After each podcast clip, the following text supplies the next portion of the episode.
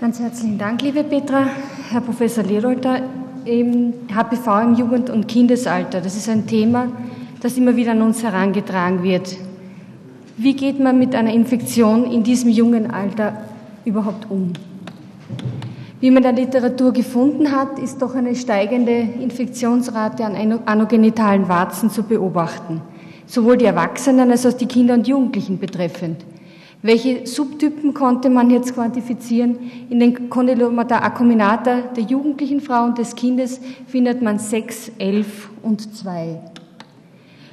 Ähm, immer würde ich Sie bitten, und das mit Vorsicht, ja, auch darüber nachzudenken, das ist in vielen der Vorredner, bei den Vorrednerinnen schon durchgeklungen, man soll den Missbrauch nicht außer Acht lassen.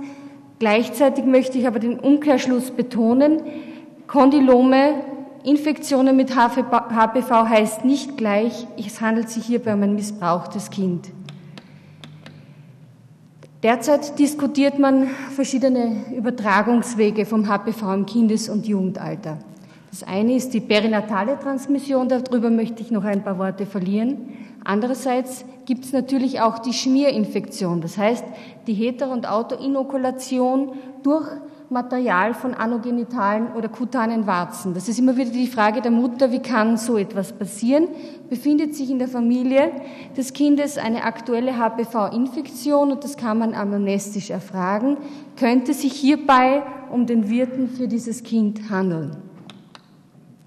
Bei der perinatalen Transmission, das heißt Übertragung unter der Geburt auf das Neugeborene, muss man immer wieder darüber nachdenken, dass bei HPV-Infektionen und Kondylomen, die in der Schwangerschaft bestehen, es sich um ein sehr proliferatives Ereignis handelt und diese Frau unter einem sehr äh, besonderen hormonellen Zustand sich befindet.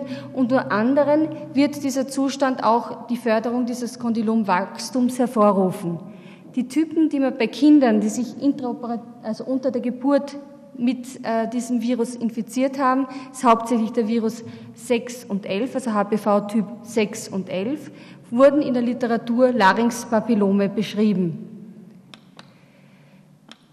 Wir haben jetzt in, uns erlaubt, in unserer Ambulanz ähm, 114 Kinder zu untersuchen. Äh, die waren alle vor der Koitage, das heißt, also es war auch keine Anamnese von Missbrauch zu erheben und haben eine HPV-DNA-Bestimmung durchgeführt. HPV-positive Kinder, die wir getestet haben, haben wir eingeladen zu einer Abstrichkontrolle. Sie werden mir recht geben, dass das ein sehr sensibles Thema ist und dass wir da eben sehr feinfühlig auch mit dieser Information umgehen müssen, weil wir eigentlich nicht wirklich wissen, was das für das Kind für eine Konsequenz hat.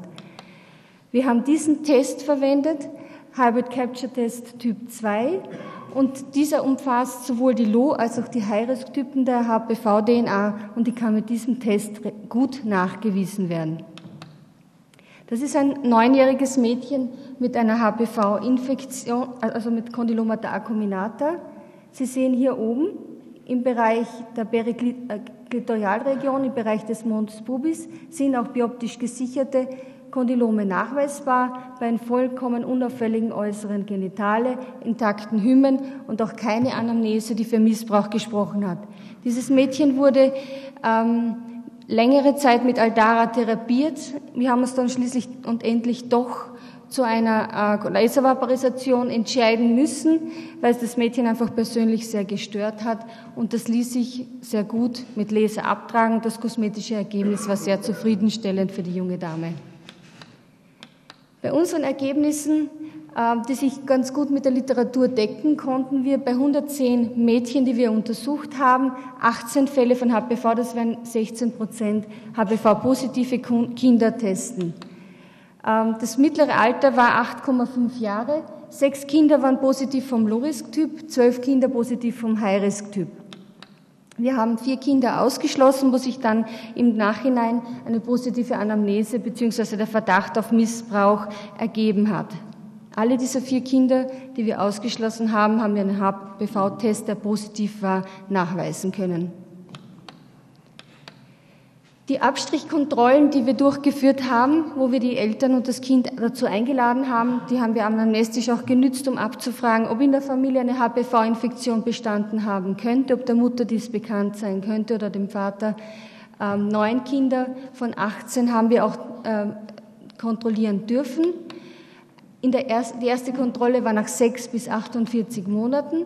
Acht von 18 Kindern, die wir nachkontrolliert haben, waren erfolgreich HPV negativ. Ein einziges Kind blieb HPV positiv. Das haben wir uns natürlich dann noch genauer angeschaut. Zuerst war es HPV Low-Risk positiv, dann erstaunlicherweise bei der nächsten Kontrolle HPV High-Risk positiv und 2005 nach der letzten Kontrolle haben wir einen negativen Befund erhoben. Was kann man jetzt darauf schlussfolgern? Wie kann man beraten? Was bedeuten diese Befunde? Die große Frage, die dahinter steht, handelt es sich hierbei um eine Infektion oder ist es eine Kontamination mit dem HPV-Virus? Wie Sie wissen, ähm, ich habe sehr viele Pädiater erfreulicherweise auch im Publikum gesehen. Wir wissen, dass es bei den HPV-Befall im Oralbereich bei den Kindern sehr gute Daten gibt und dass es doch über neun Prozent und bei den Siebenjährigen eine HPV-Testung im Oralbereich positiv sein wird. Ähm, das nächste ist natürlich auch, was bedeutet das, wenn ein Mädchen eine High-Risk- oder Low-Risk-Typisierung erfahren hat? Was bedeutet das in den frühen, frühen Jahren langfristig gesehen? Dazu können wir leider auch in der Literatur gar nichts sagen. Wenn man jetzt das von der Dysplasie her sieht, haben wir hier eine schöne Studie aus den USA, wo über 10.000 Kinder in dieser Altersgruppe von 10 bis 19 Jahren, das ist hier diese erste Säule, untersucht wurden. Diese Kinder waren HPV infektiös, das heißt, haben eine HPV-Infektion getragen und unter drei bis vier Prozent der Kinder wiesen dann eine niedriggradige Dysplasie auf. Wobei da die Frau Professor Kohlberger schöne Daten, eigene Daten aus ihren Untersuchungen und Begleitungen von Kindern in diesem Alter ähm, beim letzten Kongress zeigen konnte, dass also dieses beobachtende Vorgehen, das heißt nicht unbedingt gleich eine Kondensation zu machen, durchaus auch sinnvoll ist bei diesen Mädchen. Nichtsdestotrotz gibt es Kinder, die sich also auch ähm, so äußern werden. Das heißt, dass sie Kondolome finden, dass sie Veränderungen finden werden und wenn sie dann eine HPV-Testung durchführen, auch einen sexuellen Missbrauch damit ähm, bestätigen müssen. Ähm, es gibt ja auch dazu eine Studie, dass HPV-positive Kinder 40 an der Zahl untersucht wurden und alle missbrauchten Kinder hatten einen positiven HPV-Befund. Ich danke Ihnen ganz herzlich für Ihre Aufmerksamkeit. Ich möchte Sie noch einmal auf unsere Ambulanz hinweisen. Das ist eine Kinder- und Jugendgynäkologie, die am Montag im AKH zu erreichen ist. Ganz herzlichen Dank.